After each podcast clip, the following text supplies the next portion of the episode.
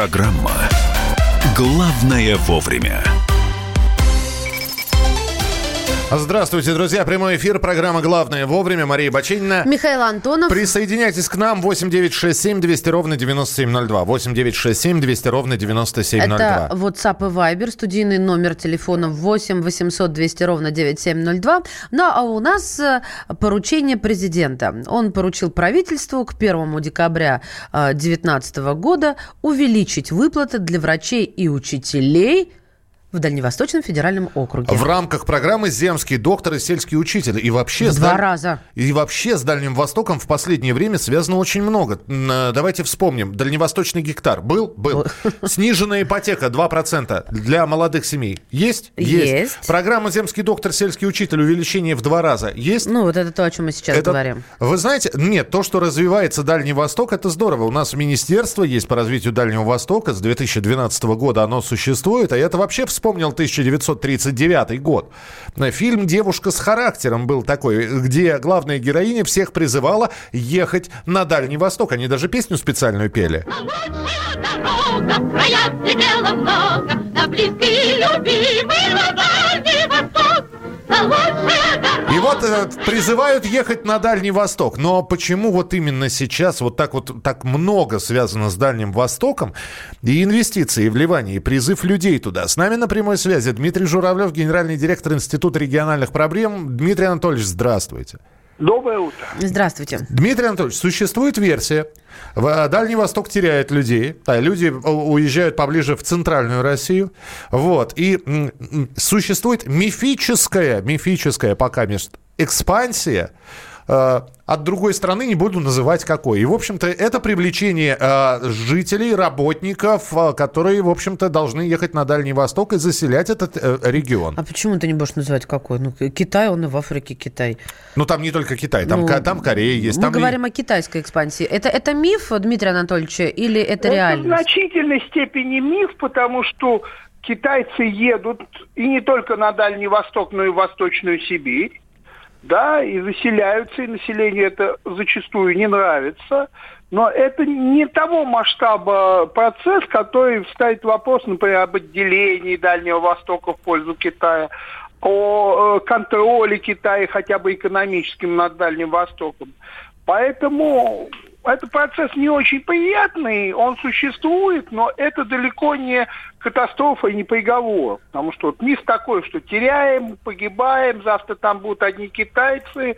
Это, не, не, это неправда. Да? Не захватывают Другой, нас. Другой вопрос, что Дальний Восток развивать все равно надо. Будет там китайская экспансия или нет? Другие регионы тоже могут сказать, а что же мы, а почему нас не развивают? Почему именно Дальний Восток, а вот Сибирь, а вот э, Север, пожалуйста. Так э, в север тоже вкладывают, но э, давайте сравним лучше с центральной Россией, которая гораздо с большим основанием скажет, ребят, ну мы что вы только за счет нас не развивали? И Целину, и, и Колыму, и все на свете. Ну да, и, ну, а и, и Байкало-Амурскую магистраль. Центральная Россия будет ответ, послушайте, тут и население, плотность выше, и денег, соответственно, больше. И вообще черноземье вон под боком, продукты дешевле. Дело не, денег не так, э, не, не так больше. Дело в том, что в Центральной России развиваться можно самим. Угу. В Дальнем вот, а Востоке а... мелкие проекты не пройдут. Там нужны масштабные. А масштабные проекты за счет кооперации нас с вами троих не проведешь. Хорошо. Вот, есть... Вы вот сказали, а почему сейчас? Да. да? В действительности тема эта поднимается уже лет 15-20. Просто 20 лет назад тогдашнее руководство полпред э, в Дальневосточном округе, ну, 17, да, 17 где-то, он ставил вопрос о государственных инвестициях, исключительно государственных. Он боялся, что частные инвестиции размоют Дальний Восток, да, и тогда, а потом выяснилось, что даже у нашего, в общем, не самого бедного государства э, денег столько нет, чтобы эту огромную территорию развивать комплексно. Да? И последние вот э, где-то 7-8 лет э, стратегия поменялась, э, широкие инвестиции как государственные, так и частные, потому что, понимаете, Дальний Восток уникален как минимум в двух смыслах, там, наверное, есть и еще. Это одна из немногих в нашей земле территорий, куда можно эффективно вкладывать большие деньги. Сейчас не так много мест, куда можно много вложить. И, во-вторых, это действительно территория, которая находится рядом не только с Китаем, да, Мгм. Китаем, с Японией, с Кореей. В действительности с Дальнего Востока более удобный для нас выход в Индию, чем, например, из Петербурга или из Севастополя. В общем, как ни крути, а развивать нужно, придется. Спасибо, Дмитрий Анатольевич. Спасибо, что были с нами в прямом эфире. Генеральный директор Института региональных проблем. Ну, э, м, в общем-то, спросили политолога, время спросить экономиста. Потому что ведь... За чей счет банкет будет? М- Минуточку, еще раз, для тех, кто пропустил. С 1 декабря а, 2019 года увеличиваются выплаты для врачей и учителей в Дальневосточном федеральном округе. Программа «Дальневосточный гектар» действует. А, Ипотека для а, Дальневосточного федерального округа молодых семей Снижена. до двух. А, Владимир Путин поручил разработать документацию по созданию медкластера в Дальневосточном федеральном округе. У нас на связи доцент кафедры политэкономии экономического факультета МГУ имени Ломоносова Максим Чурков. Максим Андреевич, здравствуйте. Здравствуйте. Деньги найдутся, как считаете? Э, Ну, с моей точки зрения, конечно, найдутся. И А где? так сказать, э, ну, на самом деле, надо сказать, что э, вообще говоря, на такие проекты, да, и на такие, скажем так, инициативы деньги нужно выделять, скажем так, вне очереди, я бы таким образом сказал. Хотя, опять же, здесь, с моей точки зрения, речь идет не о слишком больших суммах, поскольку ну, территория Дальнего Востока это ну, достаточно э, низкий, э, скажем так, эм, ну, до- достаточно небольшое количество населения проживает, и поэтому вот эти выплаты, которые предполагается делать врачам, на самом деле они не лягут слишком большой нагрузкой на бюджет э, России или региона. И, естественно, вот с моей точки зрения, такие инициативы это поможет, э, э, скажем так, более гармонично развиваться российской экономике, потому что одна из самых главных э, проблем сейчас в России, да, это как раз дифференциация очень большая по, э, скажем так, по регионам, по федеральным округам. И, конечно, развитие таких регионов, как Дальний Восток, это действительно очень важно. Это важно, и э, мы понимаем, это важно. А теперь самый э, такой, наверное, важный вопрос, не менее важный вопрос. То есть деньги найдутся, создадут медкластер, ипотека, гектар. А привлечет ли это людей? Вот ведь самое Ну- главное. Ведь это все делается для того, чтобы люди поехали. Но все зависит от людей. Поедут ли они? Ну, действительно, регион достаточно сложный, но, как показывает практика, вот такие меры, они имеют такие долгоиграющие, скажем так, в будущем последствия, да, потому что резкого, конечно, притока населения в этих регионах не будет, вот, но общий, так сказать, э, э, скажем так, э, тренд, да, на увеличение, он, естественно, будет, и будем надеяться, что он как бы м, сможет продолжаться долгие годы и десятилетия в случае продолжения таких программ, потому что, опять же, вот повышение зарплат ну, врачам, да, это, это, это, это новость, так сказать, которая идет по всей стране. И во всех регионах люди слышат и уже, э, так сказать, э, ну, меняются неким образом ориентиры. Максим Да, Андреевич, подождите, подождите минуточку. Программа «Земский доктор» и «Сельский учитель» действует и в других регионах. Но что-то не слышно было, чтобы вот был приток. Э, И обещали и подъемный там до миллиона рублей. В некоторых регионах там до трех миллионов рублей. Но сказать, что Ну, прям... а- Да. Опять же, резкого подъема я не предполагаю, что, так сказать, это будет, да, но, а, значит, вот, вот эти вот программы, вот по ним на Дальнем Востоке сейчас э, будут увеличены в два раза, соответственно, этот регион будет привлекательным для выпускников вузов, которые сейчас учатся там в Центральной России. И, ну, я, я, я, конечно, далек от мысли, что, э, так сказать, половина выпускников, допустим, поедет на Дальний Восток. Это проценты, доля процента, но, э, значит, э, как в пословице, да, если нужно съесть слона, значит, надо начинать и есть понемножку. Максим А, Андреевич, вы вот. доцент. Что вас может э, сдвинуть с места и отправить на Дальний Восток? А, ну, честно говоря, я вот как-то уже в своей жизни привык э, жить э, в Москве. да, Пустили люблю корни, да. Этот город. Да, но опять же, я думаю, что хорошие зарплаты, хорошие условия э, проживания, опять же, так сказать, и э, природа, да, и значит, экология, это, это, все очень привлекательно. Да, я вот сижу, И- то, что Дмитрий Анатольевич, а, ой, Максим Андреевич, что про, проговаривает, э, примеряю на себя. Ну, тогда... И я соглашусь, да. Тогда еще один вопрос. Мы здесь вспоминаем освоение целинных земель. Ну, это годы советской власти. Байкал-Амурская магистраль. Все это было названо комсомольскими стройками, э, великими стройками. Может быть, не хватает для развития Дальневосточного федерального округа побольше и идеологии, информации, я не знаю, каких-то... Ну, я, я даже не знаю, что сейчас в современном мире может привлечь. Э, создание специальных роликов, ну, на самом деле, даже уже то, что мы вот на нашей, на вашей уважаемой радиостанции обсуждаем эту тему, это уже привлекает людей.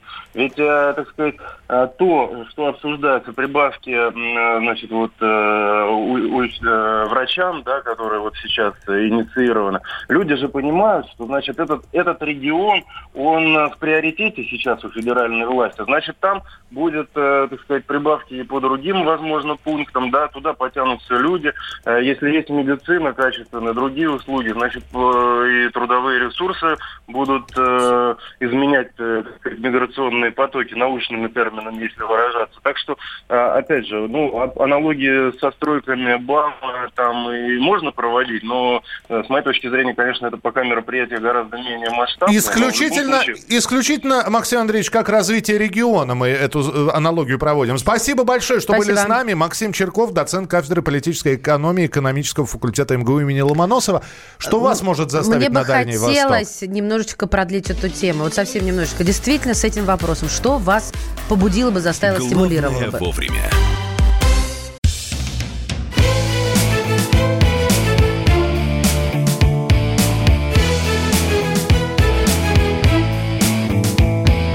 Цвет настроения.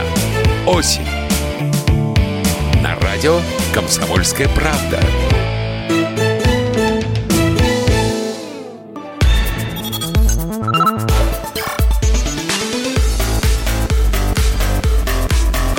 Программа «Главное вовремя».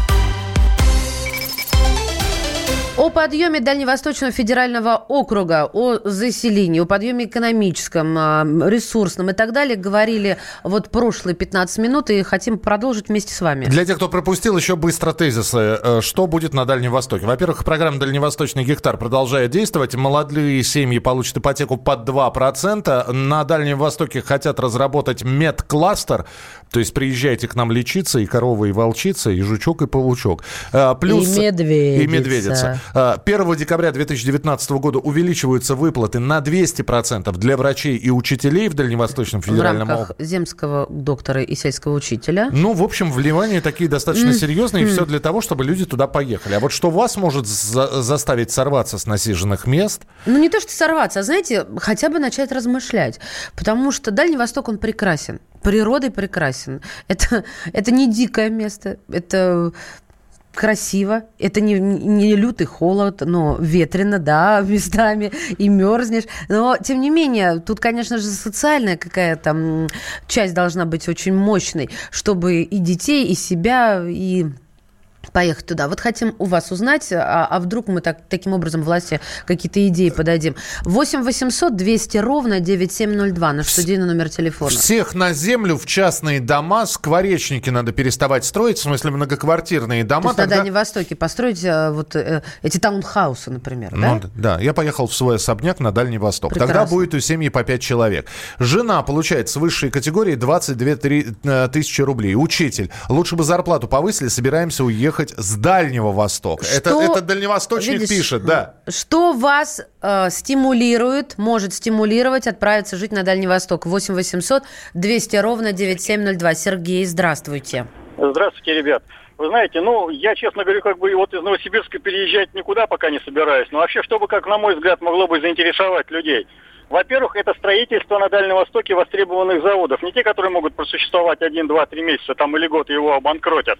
Дальше инфраструктура, которая должна быть вокруг этого завода. И самое главное, наверное, что сейчас важно для всех, это строить жилмассивы и давать людям бесплатное жилье. Но причем э, при этом готовить специалистов, те, которые нужны для этого производства, или переманивать специалистов, которые нужны для этого производства, но обязательно с бесплатным жильем. И поверьте, как мне кажется, люди, наверное, поедут. Спасибо, принято. 8 800 200 ровно 9702. Жилье нереально дорогое. Вы пишите, пишите с Дальнего Востока. Почему люди уезжают? Вы нас же слушают на Дальнем Востоке. Напишите, а почему люди уезжают? Ну, пишут тебе, смотри, сейчас, сейчас. а, Китайцы а, поднимут Кожемяк. Дальний Восток, не, не переживайте. Мы не переживаем. Пишет Владимир Кравец. Видишь, человек не скрывает ни имени, ни фамилии. Кожемяка дальневосточный коэффициент понизил, а они про привлечение людей. Это мы с тобой. А, молодежь разучилась работать. Сейчас лозунгами не возьмешь. Все скажут, вы сначала все построите, а потом мы подумаем. И в итоге никто и никуда. Это пишет Григорий. Индустриализация поможет реально. Заводы строить на Дальнем Востоке. 8 800 200 ровно 9702. Телефон прямого эфира. Олег, здравствуйте.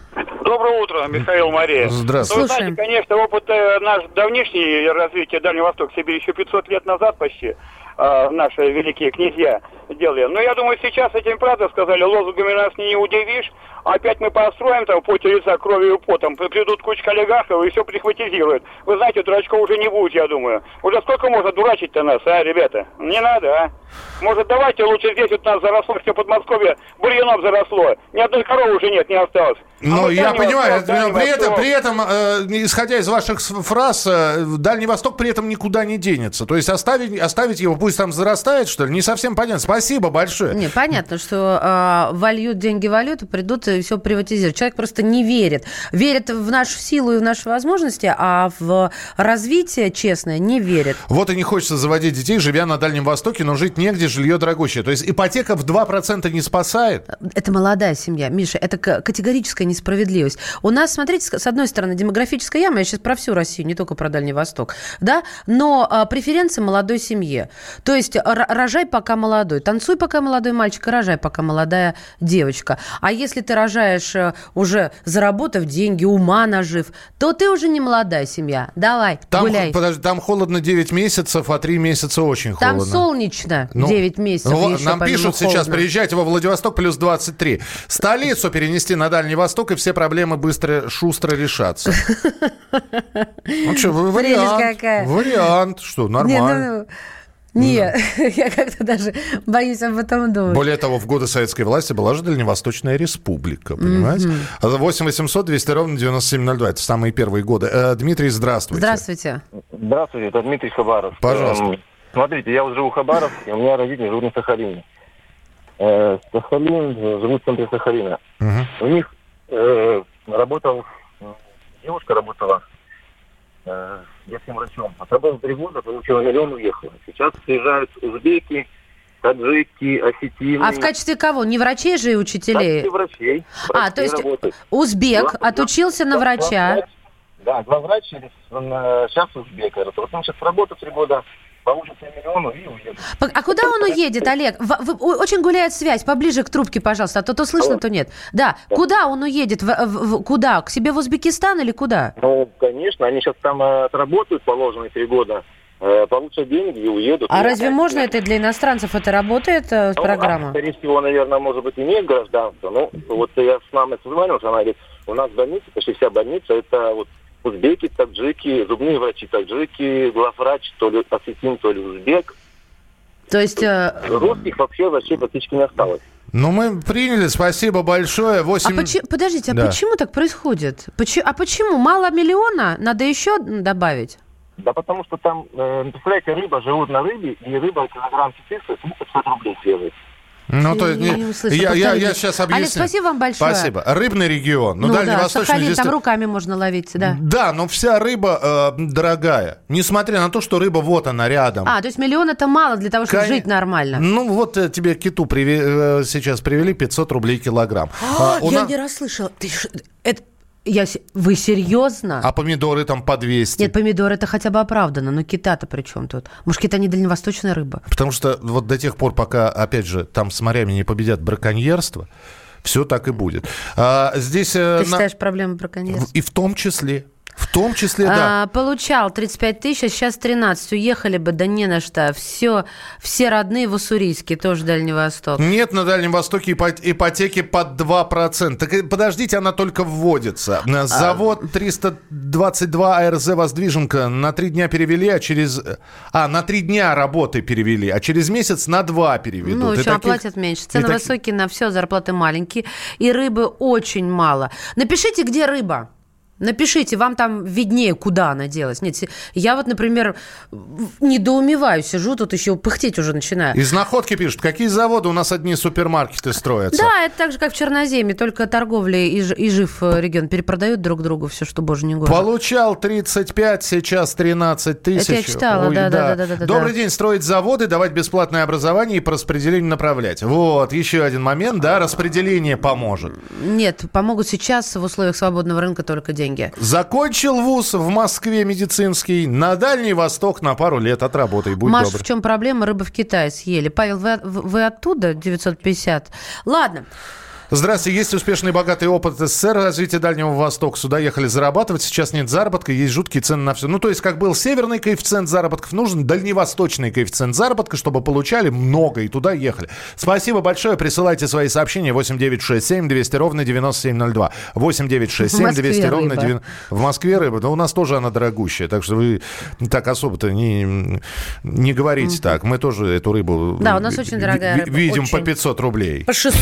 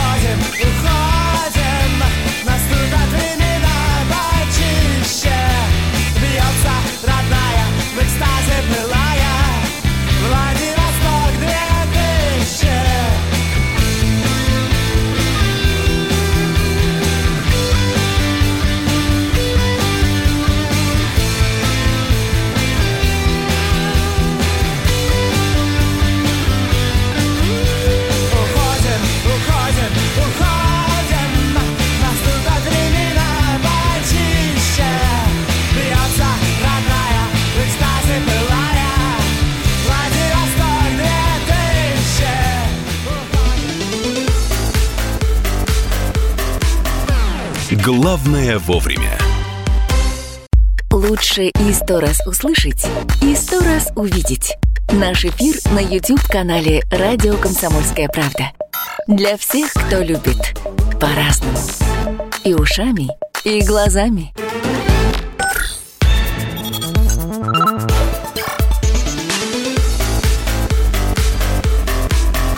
Программа «Главное вовремя». Друзья, мы продолжаем прямой эфир программы «Главное вовремя». Здравствуйте, присоединяйтесь к нам, если не присоединились еще. И зря это сделали, потому что уже много прошло интересного, а еще думаю- много интересного будет впереди. Михалыч ведь так говорит, вот, прям продолжение его фраз на язык напрашивается. А если еще не присоединились, пожалеете. Так, здравствуйте, друзья. У нас Ну, следующее... дедунюшка, попомнишь. Э, 8 9 6 7 200 ровно 9702. 8 9 6 7 200 ровно 9702. Это ваше сообщение на Viber и на WhatsApp.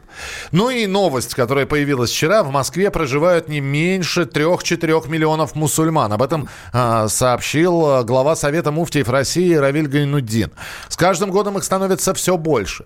И вот когда эти цифры от э, Равиля Гайнуддина были озвучены, 3-4 миллиона мусульман, многие стали обсуждать эти цифры. И в частности, э, один из э, старших научных сотрудников Российской Академии Народного Хозяйства и Госслужбы Евгений Варшавер сказал, мне кажется, что высказывание муфти носит скорее политический характер. Потому что, э, когда человек говорит, что людей, являющихся твоей паствой, 4 миллиона, а не 2. Это, конечно, звучит более веско. И, э, в общем-то, эти цифры прозвучали только лишь для того, чтобы обосновать строительство мечетей на территории России. Ну а свои слова Евгений Вершавец обосновал тем, что подсчитать такое количество мусульман очень сложно. И э, председатель комиссии по вопросам миграции Совета по делам национальности при правительстве Москвы Юрий Московский тоже, допустим, не доверяет статистике рели- религиозного э, действия, деятеля, говоря, что либо муфтия неправильно проинформировали, либо он что-то неправильно понял, либо завышает число мусульман в Москве, чтобы добиться разрешения на строительство мечети. И вот здесь, знаете, добиться разрешения – мы что-то как-то решили разобрать. Что значит добиваться? У нас э, православные храмы строят на каждом перекрестке. Прекрасно. Кресты вдоль дороги, да, путевые ставят. Прекрасно. А, а что, к а, мечетям какое-то особое нужно требование предъявляют? У нас на прямой связи зампредседателя Совета муфтиев России э, Рушан Абясов. Э, Рушан Рафикович, здравствуйте. Здравствуйте. Добрый день. Так все-таки, так ли важна цифра, которую э, Равиль Гайну- Гайнуддин привел в пример? Или, или, или от цифр-то и нужно отталкиваться? Ну, вы знаете, на самом деле невооруженным взглядом сегодня видно а, количество мусульман, и мы видим, что происходит и в праздничные дни, когда у нас а, приходится, к сожалению, перекрывать а, улицы для того, чтобы наши верующие могли совершить праздничные молитвы. У нас специально выделяются дополнительные площадки в Москве, в Московской области. Поэтому количество мусульман растет. И это как бы факт. И это муфти, когда приводил эти цифры, он опирался не на свои цифры, а на цифры экспертов. А у нас э, большое количество мигрантского сообщества, из которого, конечно же, мы видим большое количество именно из мусульманских стран. А, и вопрос того, что им тоже нужно совершать молитвы, их тоже нужно духовно окормлять, и они также имеют полное на это право, согласно Конституции нашей э, России. Поэтому э, мы и ставим этот вопрос, чтобы э, разгрузить наши московские мечети. А там, где вопрос не решается э, в таких крупных городах, миллионниках, э, о выделении земельного участка под строительство мечети, и люди, к сожалению, вынуждены собираться в небольших каких-то молельных помещениях, конечно же, некомфортно, неудобно, и мы теряем э, паству, и здесь многие после этого так называемые побочные эффекты, когда к сожалению, люди начинают образовываться через интернет, они могут уйти в радикальные какие-то течения, направления Мгм. и так далее. Поэтому э, здесь э, забота именно о пастве, как э, в первую очередь э, своих граждан, э, наши коренные народы мусульманские, так и, конечно же, вопрос э, миграции. Мы сами не ожидали такого большого потока. Э, Не мы решаем, э, мы религиозная организация. Да, Кто извините, пожалуйста, Рушан? Рафикович, Да. но ведь, насколько я знаю, и в исламе, и в христианстве э, не обязательно для того, чтобы обратиться к, э, э, к, выше, к Всевышнему, нужно посещать храмы. Это можно сделать, в общем-то, и индивидуально. У нас есть э, такой важный обряд, это как пятничная молитва, которую э, мусульманин э, не имеет права без определенных условий пропускать. Поэтому э, он должен услышать проповедь, он должен услышать наставление и совершить коллективную молитву. Вот как минимум пятница.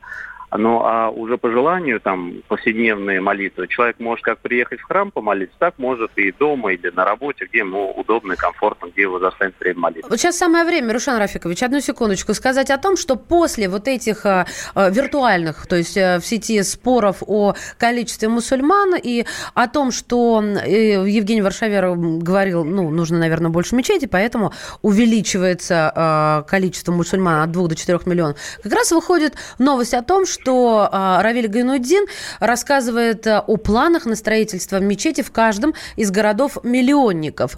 То, о чем вот сейчас уже пошел разговор, э, и Рушан Рахфикович говорит, э, что ну, не хватает этих мест. У меня вот какой вопрос. А для строительства мечети нужны какие-то особенные эм, нормативы выполнить, какие-то особенные требования? То есть чем отличается строительство православного храма от мечети в плане алгоритма действий? Вы знаете, нет, здесь совершенно каких-то таких особых э, мест э, в этом нету, такой потребности, как и любой храм, чтобы люди могли добраться, чтобы люди э, сегодня, кто пользуются транспортом, могли там организовать парковочные места. То есть все то же самое, Всё ничего особенного самое. нету. То есть и здесь мы в этом плане всегда идем э, в тесном контакте с нашими властями, будь то региональными, будь то федеральными, и, естественно, э, стараемся подобрать те площадки, которые будут комфортно, чтобы не было каких-то возмущений и так далее. Это, конечно, очень сложно, мы сами видим в последнее время. Очень часто как раз, э, когда не согласуются с местными жителями, э, реализуются те или иные объекты. Поэтому мы здесь хотим, чтобы это было как бы в первую очередь Мгм. комфортно, удобно для наших горожан. Спасибо. Будь то в Спасибо. Москве, будь то в другом Где-то в городе. другом городе. Спасибо. Председателя Совета Муфтиев России Рушан Абясов был в нашем эфире. Я напомню еще раз, Равиль Гайнудин вчера сказал, что в Москве проживают не меньше 3-4 миллионов мусульман. Кто-то, э, огромное количество экспертов сказали, цифры завышены. Ну что ж, ка- каждый четвертый получит. Ну хорошо, возьмем э, среднее статистическое население Москвы в день, там 15 миллионов человек. Плюс приезжие. 17, Это убеждение 17 основано на том, что резко выросла миграция из Азии, и э, тем не менее все равно, даже вот э, основываясь на этом убеждении, Гайнуддину возражают. Да, и говорят, эксперты. и говорят, что это политическое заявление, которое направлено просто на большее количество строи- э, построенных меченей, э, мечетей или будущих строящихся мечетей. Кирилл Коктыш, доцент кафедры политической теории МГИМО с нами на прямой связи. Кирилл Евгеньевич, здравствуйте. Здравствуйте. Доброе утро. Ваша точка зрения, политическая или забота о пастве заявление? Ну, конечно, политическое. Конечно, политическое. И понятно, что такого рода заявления должны легитимировать э, те средства, которые выделяются и на строительство мечети, и на поддержку мусульманской общины. Ведь на самом деле в той же Москве достаточно большое количество датируемых, э, собственно говоря, муфтиятом и точек питания, где, общем-то, вы можете получить питание по очень, кстати говоря, а, скромным и очень божеским ценам. Непонятно, что в зависимости от того, как считать, насколько человек приходится на помощь, получаются очень разные э, общие цифры. Э, Кирилл Евгеньевич, но мы ведь понимаем, мы же понимаем, да, ислам самая молодая и, наверное, самая быстро распространяющаяся на территории всего мира религия. А, Католицизм, а, православие – это христианские религии. И тем не менее, но ведь э, что нам теперь ждать? Заявления от иудеев, от буддистов, от, которым тоже нужны, наверное, храмы, и которые тоже не прочь построить э, храмы в городах-миллионниках. Ну, на самом деле в Москве есть э, кафедральная мечеть. Вот, она не единственная. И на сегодня, наверное, это вполне достаточно. Ведь, э, с одной стороны, да, мы можем говорить, что ислам и православие в из- в известной степени близки друг другу, в том смысле, что в православии главным является собор, то есть собрание всех верующих. А в исламе является ума, то есть тоже собрание всех верующих. Вот. Но, в общем-то, это не повод подменять одно другим. И понятно, что есть традиционные православные земли, где, в общем-то, преимущественно а, православное население. Понятно, что присутствие других религий тоже э, оно приветствуется, но оно не должно быть подавляющим. И оно, конечно, будет не в той степени, чтобы наравне.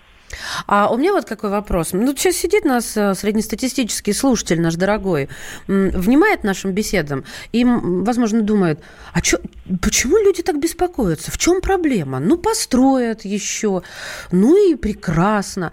Вот И со- вообще мы живем в светском государстве. Да, да, вот понимаете, а что мы вдруг раздули вокруг всего этого? Вот мы с Михаилом вам позвонили. Как считаете? Нет, ну, дело в том, что все-таки культурное строительство и социализация – это всегда очень-очень важная вещь. И в этом плане, конечно, жаль, что в том числе в православной культуре мы последние лет 70 имеем очень дистанцированную церковь и государство в том плане, что мы не получаем взноса церкви в социализацию населения, э, в прививание тех моральных ценностей, которые, наверное, и традиционные, которые, в общем-то, можно было бы только приветствовать. То есть в этом плане ислам не отличается, вот он этот разрыв не пережил, к счастью. Да, и в этом плане социализация в духе ислама, она осуществляется гораздо более успешно, нежели в других конфессиях. И здесь а понятно, что речь идет всегда о том, что какие-то равные условия выстраивались. Либо а, мы должны все-таки а, вспоминать и православные корни и mm-hmm. давать возможность церкви реализовать свой социализационный потенциал. Вот. Либо, если мы настаиваем на том, что мы светское государство, то ставить все-таки всех в не очень удобное положение, вот этот разрыв Но при между этом, государственной да. церковью культивировать и каким-то образом выстраивать, чтобы он был опять же равным для всех. Мы поняли, спасибо. спасибо. спасибо. Доцент кафедры политеории МГИМО Кирилл Коктыш. И ваше мнение 8967 200 ровно 9702. Мы же продолжим через несколько минут. Впереди вас ждет рубрика «В коридорах власти». Главное вовремя. Политика. Владимир Путин приехал в Японию на саммит большой... Экономика. Покупательная способность тех денег, которые вы... Аналитика. Что происходит правильно, а что происходит Технологии. В последнее время все чаще говорят о мошенничестве с электронными подписями. Музыка. Всем привет! Вы слушаете «Мир музыки». Комсомольская правда. Радио для тебя.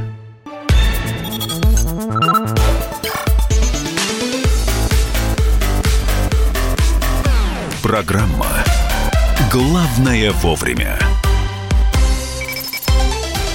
Итак, друзья, программа «Главное вовремя». Мы продолжаем прямой эфир Мария Бачинина. Михаил Антонов. Ваше сообщение 8967 200 ровно 9702. И самое время сейчас посмотреть, что там творится в коридорах власти.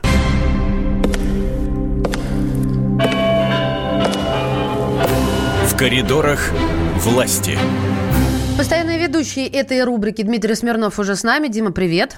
Доброе утро. Ну, Медведев доложил Путину, да, что бюджет нашей страны будет профицитным. И не просто профицитным, сбалансированным в течение всех ближайших трех лет. А от, откуда, когда, откуда деньги, Зин, да, вот как-то так? Ну, на самом деле, откуда деньги Зина, это очень большой вопрос. А мы не мелочимся. В первую очередь для Медведева самого, потому что это конце концов, его задача, по большому счету, искать деньги. Ну, просто Медведев. санкции никуда не делись, а, а проблемы ни, ни, ни, никуда не делись. Чего вдруг? Профициты еще на три года ближайшие. Я Там... подозреваю популизм. А, в смысле, врет все Медведев нам, и нет да. денег.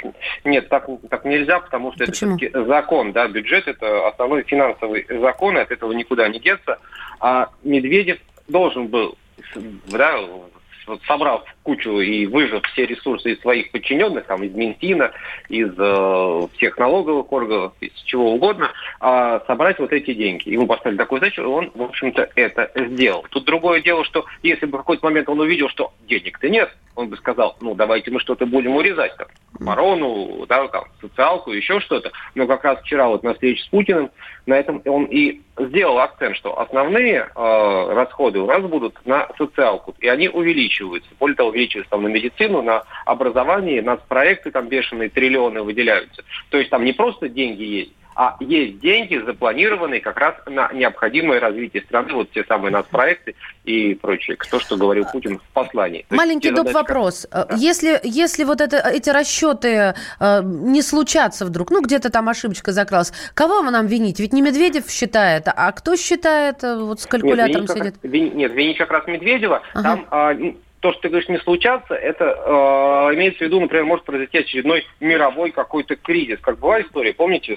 Да. Вы, вы, вы это помните. Вот, э, с э, нефтью, которая была там 110, а потом стала 30 вот, да, в какой-то момент, и все сказали, а как же бюджет собирать, если вот такая вот история. Но сейчас, э, там, хотя вчера это не прозвучало, но цена на нефть заложена в российском бюджете цена, по которой Россия продает нефть, а это 40 долларов за баррель. Все, что выше, оно вообще идет вот в форму социального благосостояния.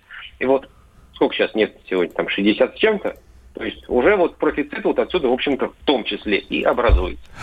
Едем дальше. Я очень внимательно все выслушал. Э, слова Дмитрия Пескова, пресс-секретаря президента Путина. Бизнес может доверять словам президента об амнистии капиталов. Э, э, он неоднократно, имеется в виду президент, доказывал состоятельность своих слов. Таким образом, Дмитрий Сергеевич успокоил бизнесменов о том, что, дескать, амнистия капитала может быть как-то заболтана. Но при этом... Заболтана, неплохо я сказал. Так вот, Дима, ну мы сколько видели, как, как выполняют выполнялись, например, те же самые преснопамятные майские указы. И мы знаем примеры, когда э, какие-то прямые распоряжения президента, ну, действительно, не спешились выполняться.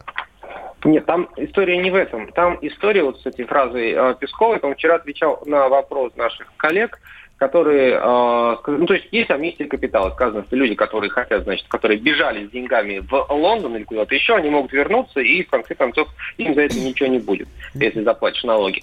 Вот. А вопрос был о том, что э, к нескольким э, вот этим фигурантам, которые вроде как хотят вернуться или вернулись, были все-таки предъявлены там в данном случае претензии, которые были взяты, как ни странно, из их декларации о доходах. Там вот и была претензия в том, что вот люди вот заполнили декларацию, а им потом, значит, еще и прийти. Ну да, то есть амнистия вот. не работает. Да. Не, не, или работает не совсем в полном а Путин, объеме. Да, а Путин обещал вроде как им неприкосновенности, давайте разбираться по-хорошему. И вот, вот в этом был вопрос, а можно ли доверять Путину? И, Путин, и Песков сказал, что давайте, конечно, можно доверять, а с этими случаями мы вот постепенно, но разберемся. Mm-hmm. Это, я, я не знаю конкретных случаев, я вот немножко тут не в курсе, по-моему, даже Песков был немножко не в курсе. Валдайский клуб в Сочи.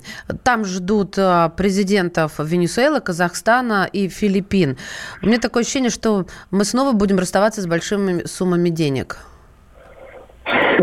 А мы с ними, да. Маша уже копилочку а приготовила. а может быть, мы продадим что-нибудь Дутерте. Дутерте же в прошлый раз он вообще он уже сказал, что я приеду в Россию на 4 дня, пробыл полтора и уехал, потому что у него там началась заварушка с Филиппины. То он тут даже в экстренном порядке попросил. Но у него форс-мажор, как у нас нефть, у него заварушка на Филиппинах. Это привычно. Да, я про вот. Мадура больше, конечно же. Ну, а Мадуро, кстати, он вообще сказал, что я вот на днях вылетаю, хотя Обалдайский клуб, он, по-моему, 3 октября он будет происходить.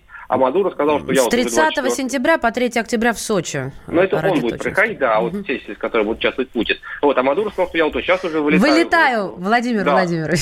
Черт его знает, он то ли он будет две недели лететь, неделю, да, где-то с остановками там. Ли, либо, Дим, у тебя появляется большая забота следить, чтобы куда-нибудь не, не, не пошел, куда не нужно. Кто же его удержит-то? Он же Мадуро. Ну, бог его... У тебя есть опыт, не первый раз видишь его.